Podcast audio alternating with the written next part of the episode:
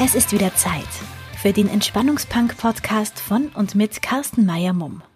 Hi, schön dich wieder bei meinem Entspannungspunk-Podcast dabei zu haben. Die heutige Folge heißt Meine 100 Dinge und es geht um das Thema Besitz und die Wichtigkeit von immateriellen Dingen für einen selbst. Das ist ein Herzensthema von mir, weil es natürlich auch Dinge in meinem Leben gibt, die ich auch nicht gut hinbekomme. Für alle, die die idealtypische Sicht haben, dass Coaches perfekt sein müssen in dem Thema, wo sie selbst unterwegs sind, I'm sorry. Da muss ich euch enttäuschen. Coaches sind auch nur Menschen wie du und ich und somit natürlich auch weit entfernt von Perfektionismus, wie jeder andere von uns auch. Aber warum ist das heutige Thema ein Herzensthema für mich? Mein ehemaliger BWL-Professor hat in BWL 1 einmal hergeleitet, dass es zwei unterschiedliche Typen von Menschen gibt.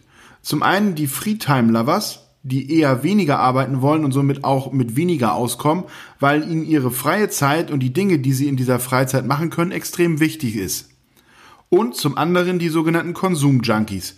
Die arbeiten und auch viel arbeiten müssen, um ihre Bedarfe an beispielsweise Konsum decken zu können. Ich gehöre ganz klar zur zweiten Kategorie. War ich schon immer. Wie eine Elster, die etwas Glänzendes sieht, stütze ich mich gerne auf die Dinge und lasse mich auch bewusst von Werbung beeinflussen.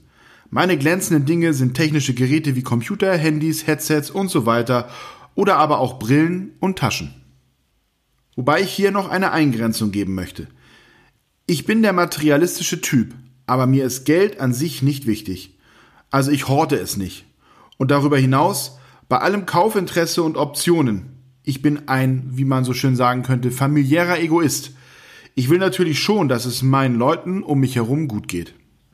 Ich hatte früher immer die Hoffnung, dass ich mit einem gewissen Alter und somit mit einem gewissen Volumen an gekauften Dingen irgendwann ein Level erreicht habe, wo ich mir keine neuen Dinge mehr kaufen brauche, weil ich ja gefühlt schon alles habe. Ein kleiner Teil in mir hofft das vielleicht noch immer. Aber ich gebe das Geld auch heute noch immer eher aus, als es zu sammeln bzw. zu sparen, weil es immer wieder etwas Interessantes zu kaufen gibt.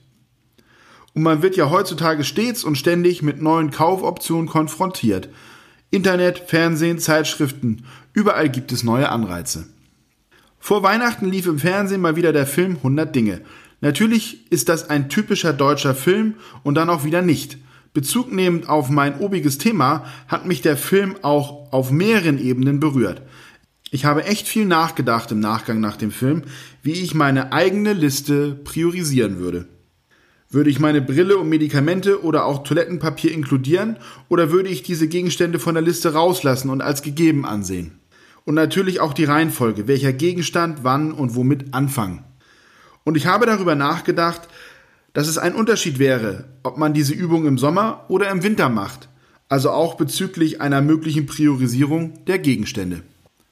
Es wäre darüber hinaus auch gelogen, wenn ich sagen würde, dass ich nicht auch darüber nachgedacht habe, welches Loch ich versuche durch neue Technikanschaffung zu stopfen.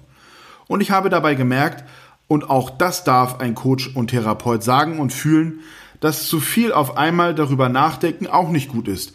Es gibt auch ein zu viel reflektieren. Nun kann ich natürlich nicht diesen Podcast abschließen, ohne meine 100 Dinge zu benennen. Aber statt diese hier nun stumpf vorzulesen, habe ich meine komplette Liste in den sogenannten barrierefreien Podcast auf meiner Homepage gestellt, zu finden unter entspannungspunk.de.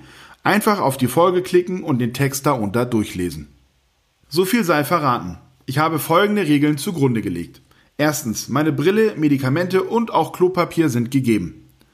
Zweitens, eine Garnitur Klamotten. Wir sind schließlich im Winter, Leute. Habe ich auch dazu gelegt. Dazu gehören ein paar Socken, eine Unterhose, ein T-Shirt, eine lange Jeanshose, ein Shirt, eine Winterjacke und ein paar Schuhe. Drittens, Lebensmittel sind ausgenommen. Es geht rein nur um den materiellen Besitz. Viertens, die Arbeitsmittel, die ich für meine tägliche Arbeit brauche, dazu gehören Laptop, Handy und so weiter, sind ebenfalls ausgenommen und werden in der Zeit zwischen 8.30 Uhr und 17.30 Uhr nur für die Arbeitsthemen zur Verfügung gestellt. Ich bin gespannt, wie du meine Prioritäten auf der Homepage findest und ob du anders entschieden hättest. Wie würde deine Top 100 Liste aussehen?